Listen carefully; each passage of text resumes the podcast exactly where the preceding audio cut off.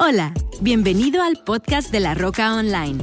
Esperamos que el mensaje del día de hoy te inspire, te llene de fe y te dé herramientas prácticas para llevar a cabo en tu vida personal. Disfruta este mensaje y no olvides compartirlo en tus redes sociales y suscribirte a nuestro canal. Hola familia, qué gusto conectar con todos ustedes el día de hoy en todos los campus de La Roca y todas las familias de La Roca en línea. Es un honor poder conectarlos a todos y que hoy toda la familia La Roca estamos escuchando este mensaje y quiero dirigirme rápidamente a ti que nos estás visitando por primera vez en algún campus de La Roca. Quiero que sepas que hemos preparado el día de hoy todo, toda una gama de cosas porque para nosotros, después de Después de conocer a Jesús en nuestras vidas, lo más importante es conectarte a ti y a tu familia con Dios. Así que bienvenido, bienvenida, bienvenidos a su casa. Hoy vamos a continuar un tema que arranqué la semana pasada. Estamos hablando acerca de tiempos de paz. Y alguien dijera, oye José, bueno, ahorita hay de todo menos paz. Bueno, es que familia es exactamente eso. Dice la Biblia que llamemos las cosas que no son, o más bien que fe habla las cosas que no son como si fuesen. Eso significa que tú y yo tenemos una grande responsabilidad de poder llamarle a los tiempos a, lo que nosotros no solamente vemos, pero llamarle lo que nosotros queremos ver. En una ocasión Jesús estaba en una embarcación y dice la escritura que se movía esa barca como, como batidora a, a, los tripulantes, los traían locos. Dice la escritura que finalmente los discípulos llegaron donde estaba Jesús y encontraron que Jesús estaba dormido, estaba en santa paz. Y cuando llegaron dijeron, Señor, despierta, que no ves que perecemos? Y Jesús se levantó y llamó paz. Él declaró no lo que era. Y ese es el problema de muchas personas, que tú continuamente estás hablando lo que obviamente es. Y tú y yo necesitamos hablar lo que Dios dice que puede ser. Y el día de hoy yo quiero continuar la serie que arrancamos de tiempos de paz la semana pasada. Y hoy quiero continuar con un tema bien importante porque Muchas veces tú y yo no sabemos de dónde vamos a, obtener lo que necesitamos para tiempos como estos.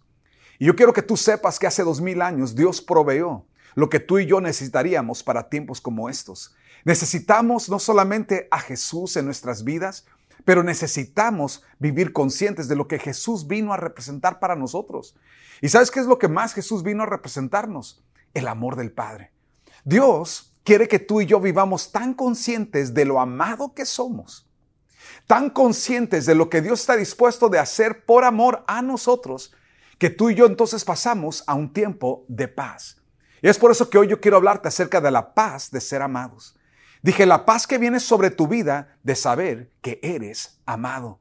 Y hoy yo quiero que entiendas, hay una escritura que me encanta, se encuentra en Lucas capítulo 2, es una escritura donde, si, si recuerdas, dice la escritura que cuando Jesús estaba naciendo, dice la escritura que un coro de ángeles ah, despertaron a unos pastorcitos que estaban en el desierto. Dice la escritura que este coro se, se soltó cantando y una de las cosas que declararon esos ángeles es lo siguiente. Lucas 2, 14 dice, gloria a Dios en el cielo más alto y paz en la tierra para aquellos en quienes Dios se complace. Paz en la tierra para aquellos en quien Dios se complace. Yo creo firmemente que una de las razones por la cual vino Jesús es para que tú y yo pudiéramos obtener su vida y vivir en ese lugar donde Dios se complace contigo por amor. Dije, vivir en el lugar donde Dios, alguien diga conmigo, Dios se complace conmigo porque me ama. Hoy tú y yo estamos enfrentando una abismal crisis, una crisis que no sabemos cómo tratar. Todas las congregaciones del mundo estamos haciendo algo para ayudar a familias. ¿Por qué? Porque muchos de los que estamos el día de hoy en, cualquier campus de la roca, en cualquier círculo, estamos viviendo muchas veces los estragos de cosas que vivimos en casa. Es por eso que la roca nos hemos dado a la tarea de, de, veras ayudar a familias y hoy, el día de hoy, este mensaje quiero tratar un tema en especial y es lo que ocurre en nuestras vidas cuando tú y yo no vivimos condiciones adecuadas en nuestras casas de formación. Y me refiero a esto porque muchas veces en nuestras casas tú y yo podemos tener todas las cosas, pero estar escasos de las cosas más fundamentales para el bienestar de nuestras vidas. Y quiero voltearte esa tortilla, y especialmente a todos los jóvenes que están conectados el día de hoy, qué importante que escuches esto. Te puede faltar de todo Pero si tienes esto, puedes asegurar que vas a tener un gran futuro. Quiero que, escuches algo que dijo Víctor Hugo. Víctor Hugo dijo, la cúspide de la felicidad es la convicción de sabernos amados. La cúspide de la felicidad es, es entender la convicción de que somos amados. Por quienes somos y a pesar de cómo somos. Y esa realidad, amigo, amiga, que Víctor Hugo tuvo una inspiración de poder escribir, es una realidad que tú y yo recibimos exclusivamente de Dios. Exclusivamente de Dios. El saber que somos amados, el saber que esta estación es una estación donde en medio de todos los retos y todos los rollos, una de las cosas de las cuales tú y yo podemos estar seguros es de que somos amados. Ahora, cuando en un hogar, típicamente un hogar normal de nuestra cultura, muchas veces está está cadente de algunos principios fundamentales para la vida, para nuestras vidas. Y eh, de padres emocionalmente sanos aprendemos tres cosas. Quiero que veas esto. Número uno, cuando nosotros crecemos en, nuestros, en esos hogares, nuestros hogares son el lugar, escucha esto, donde tú y yo aprendemos porque vemos los ejemplos, donde tú y yo aprendemos porque escuchamos las palabras, donde tú y yo aprendemos porque somos corregidos. Sin embargo, cuando la base no es amor, entonces la base son deficiencias. Una persona que crece en hogar donde padres están emocionalmente balanceados, aprendemos, número uno, a vivir y manejar emociones y no ser manejados por emociones. La diferencia entre un hogar donde hay madurez emocional y la que no lo hay es que muchas veces somos todavía manejados por emociones en lugar de manejar emociones. Y es un reto. Es un reto que yo les digo, no lo tengo yo todavía tampoco al 100 y, y eso algo con lo que estoy continuamente buscando trabajar. Pero en muchos hogares, en muchas familias, muchas de las decadencias que tienen es porque no hubo esto. Una, vivir y manejar emociones. Número dos, balance, equilibrio. El saber balancear las cosas en, en la vida es tan importante. Número tres, otra de las cosas que obtenemos de padres emocionalmente sanos, aprendemos, número tres, a obtener validación. O sea, que somos validados en nuestros sentimientos, en nuestra cómo pensamos, cómo sentimos. Esa validación es tan importante en nuestras casas. E, es tan importante cuando tú y yo podemos entender que lo que nuestros hijos están viviendo y nuestras familias están viviendo es normal y que, y que lo, lo, lo que estamos haciendo es que estamos viviendo un distinto proceso en una distinta etapa. Y cuando tú y yo eh, no conectamos, es cuando, cuando yo no conecto con algo que está sintiendo mi hija adolescente o que está pensando. No es incorrecto lo que ella está pensando, es simple y sencillamente ella está pensando y está viendo las cosas desde el ojo de un adolescente. Le falta mucho por crecer y aprender quizás las cosas que tú y yo, pero validar lo que está viviendo es importante porque simple y sencillamente estamos diciendo, estás pensando para tu etapa de vida como piensa una persona en tu etapa de vida. Entonces, pero ten, por seguro que las cosas van a cambiar, que las cosas van a mejorar. Cuando no tenemos eso, quiero que veas algunas cosas que ocurren cuando no tenemos padres estables emocionalmente. Ah, desarrollamos, escucha esto, tres cosas. Una identidad de inseguridad.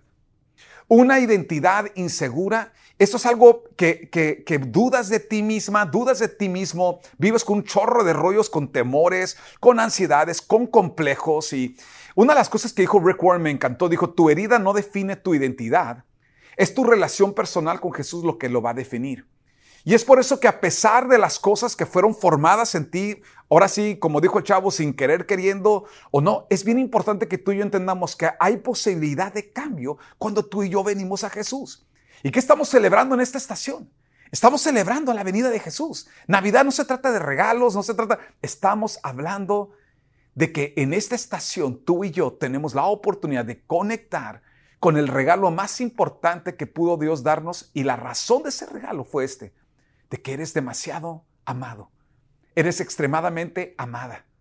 La segunda cosa que cree en nosotros cuando nosotros no estamos, no, no nos creamos en un hogar donde hay madurez emocional y donde hay estas cosas conocidas y que estamos siendo puntuales. Por eso lo estamos hablando, familia.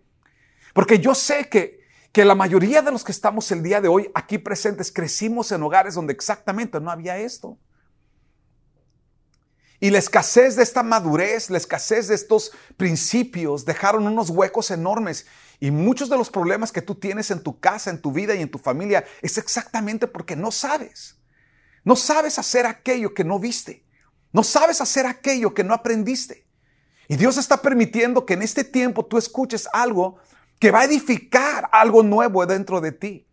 Para poder levantar lo que Dios ahora quiere hacer con tu vida, con tu casa, con tu familia. Estás cambiando la historia de tu familia. Estamos cambiando, estamos renovando, estamos aprendiendo algo, nos estamos levantando sobre los hombros de lo que aprendemos de Dios en su palabra. La segunda cosa que crea en nosotros, aparte de una identidad insegura, es desconfianza vivimos comparándonos y siempre, siempre tenemos desconfianza de que cuáles serán las intenciones reales y, anda todo el mundo ciscado y anda todo el mundo con todo tipo de, de, incertidumbre con relación a las intenciones. ¿Cuál es la intención? ¿Por qué me estará diciendo esto? ¿Por qué me dijo esto? ¿Y por qué? ¿No has visto a gente que vive así de arisca? donde están continuamente pensando, ¿por qué me dijo esto? ¿Y qué, qué, qué significó esto? Y a veces no es nada.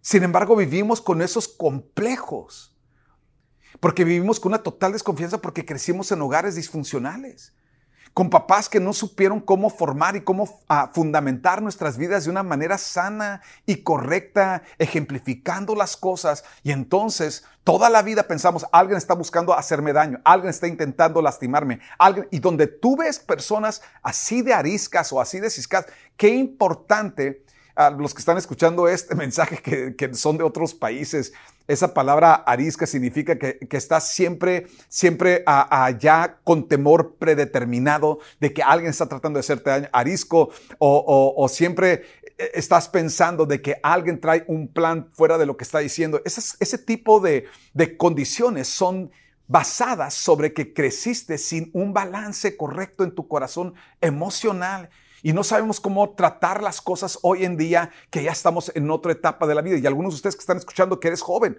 que eres señorita, que estás soltero, soltera, qué importante que desde ahorita tú comiences a ver esto y comiences a prepararte para el futuro que vas a tener. Porque la otra cosa que muchas veces ocurre cuando no ha habido esa base sana y correcta de formación, de carácter, de formación, de haber visto un ejemplo, de tener esas palabras de validación, de tener esos ejemplos de carácter sano, de, madurez emocional, lo que crea es un vacío o una falta de contentamiento. Entonces siempre estamos buscando a llenar ese vacío que dejó quizás el que toda tu vida creces con necesidad. No solamente una necesidad de un ejemplo, no solamente una necesidad de palabras de afirmación, no solamente un ejemplo de, o una falta de, personas que, fueran trabajadoras o que, o que vivieran a, una, una, economía sana donde tuvieras lo necesario y, y un poquito extra quizás, pero quizás tú creciste en un hogar donde faltó de todo. Y toda tu vida estuviste viendo lo que otros tenían y tú no. Y entonces hay muchas personas que ahora le quieren dar a sus hijos lo que ellos no tuvieron. Y eso es lo que dicen, le quiero dar a mis hijos lo que yo no tuve. Aunque eso signifique em, embroncarte con, con ah, deudas, aunque eso signifique que tomes decisiones financieras equivocadas, siempre tratando de llenar un vacío que tú no puedes, que tú no puedes llenar.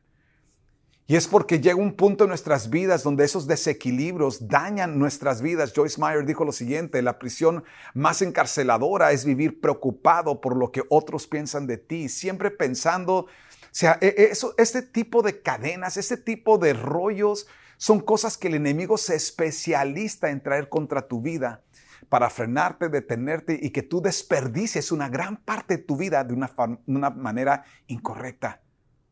Y por eso estás aquí hoy, amigo. Por eso Dios se trajo a la roca. Porque aquí en la roca algo que vas a conocer es cuánto te ama el Padre. Cuánto te ama Dios. Y yo quiero presentarte el amor del Padre el día de hoy porque tú quieres saber lo que te va a dar paz en este tiempo. Pero no solamente en este tiempo, el resto de tu vida.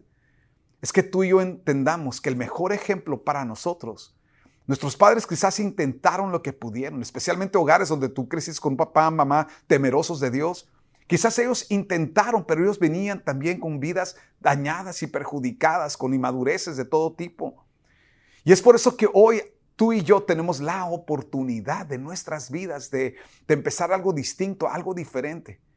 Y quiero presentarte al Padre y quiero pedirle a todos mis amigos, a todo el equipo de La Roca, los líderes, que si pueden pasar ahora a continuar este mensaje, por favor. Les amamos familia. Déjate doy cuatro aspectos del amor del Padre que son fundamentales, amigo, para el resto de tu vida. Número uno, y apunta de donde puedas, por favor, ahí en tus notas. Si no lo has hecho todavía, baja la aplicación de la Roca CC, la Roca CC, y ahí podrás encontrar la pestaña de la serie que estamos, que es Tiempos de Paz, y ahí encontrarás el tema de hoy.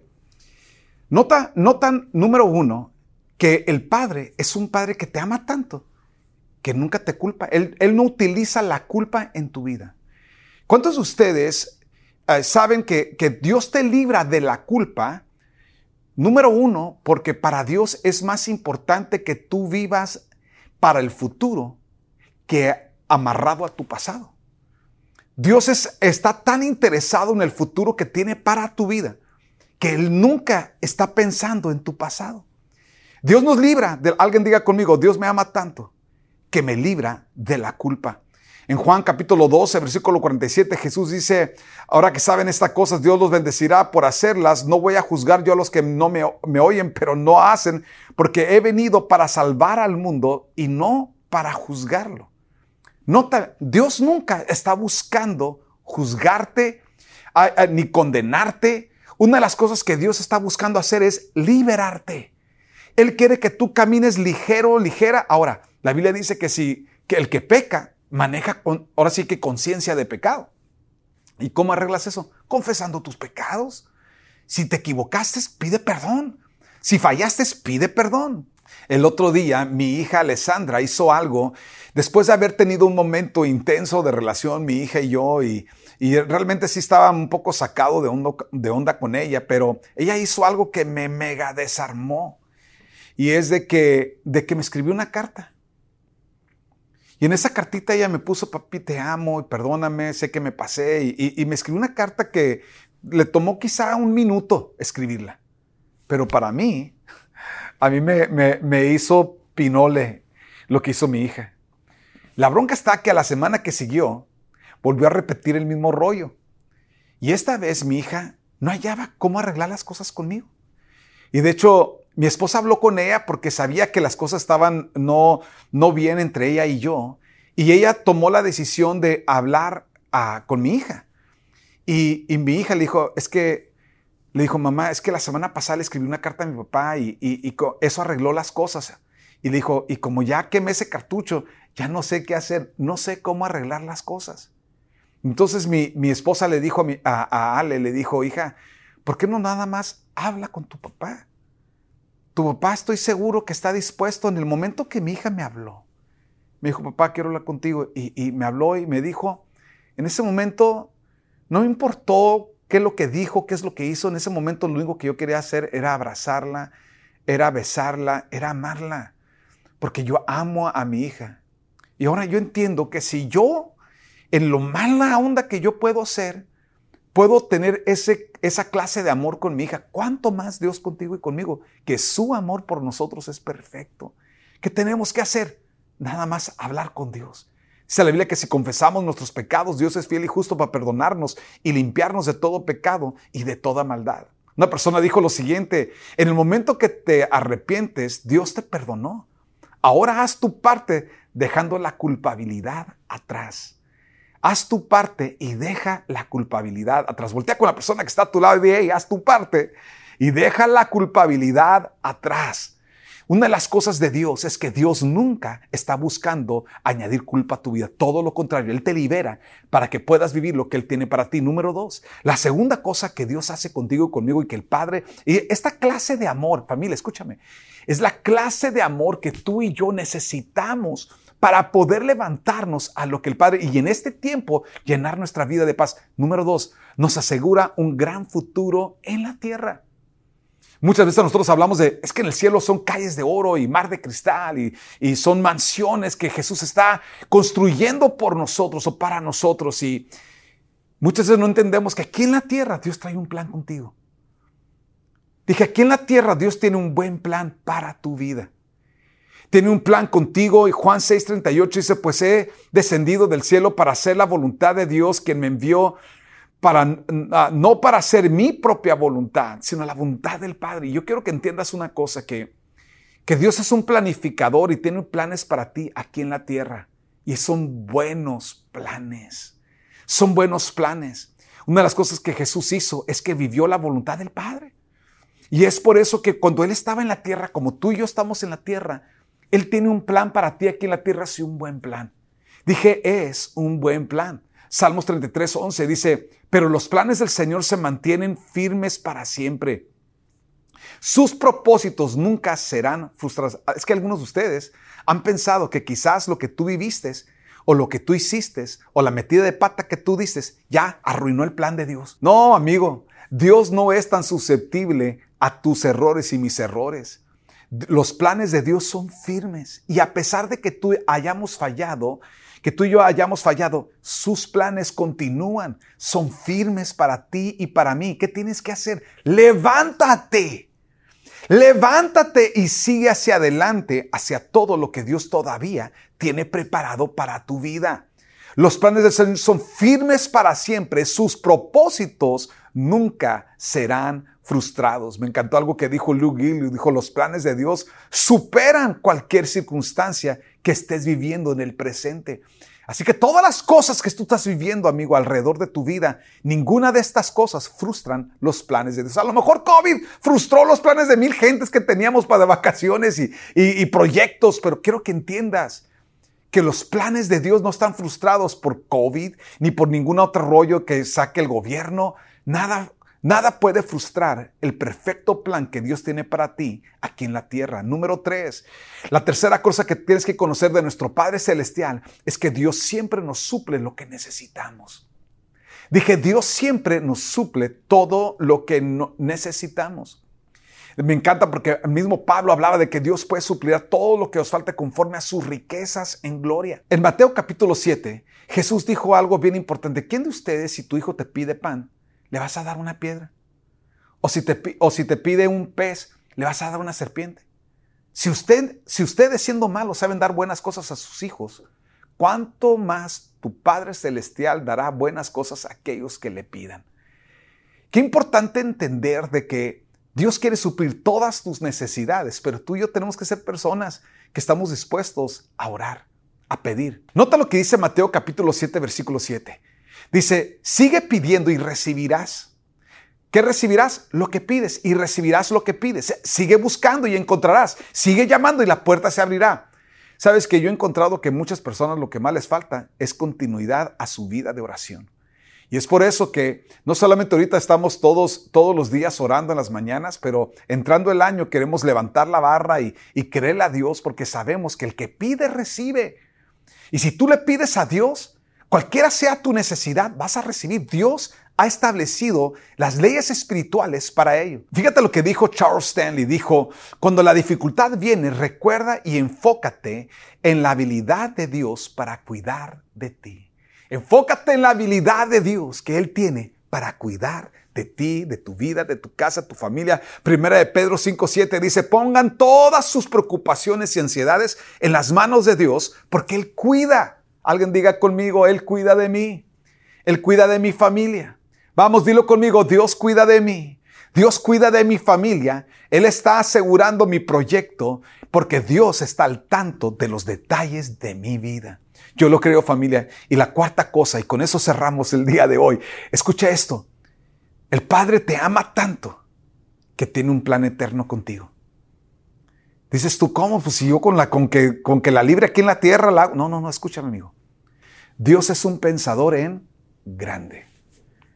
Y Dios te ama tanto y su amor contigo y su plan contigo va mucho más allá que el momento que estás viviendo. Es por eso cuando tú y yo entendemos el gran plan y, vemos el, el macro plan que Dios tiene contigo y conmigo de la eternidad. O sea, yo no sé qué me va a poner Dios a hacer en la eternidad. Lo que sí sé es de que el que es fiel en lo poco, sobre mucho lo pondrá. Y por eso yo quiero ser fiel en lo poco. Quiero ser fiel en lo que Dios ha puesto en mis manos. Quiero ser fiel con mi familia.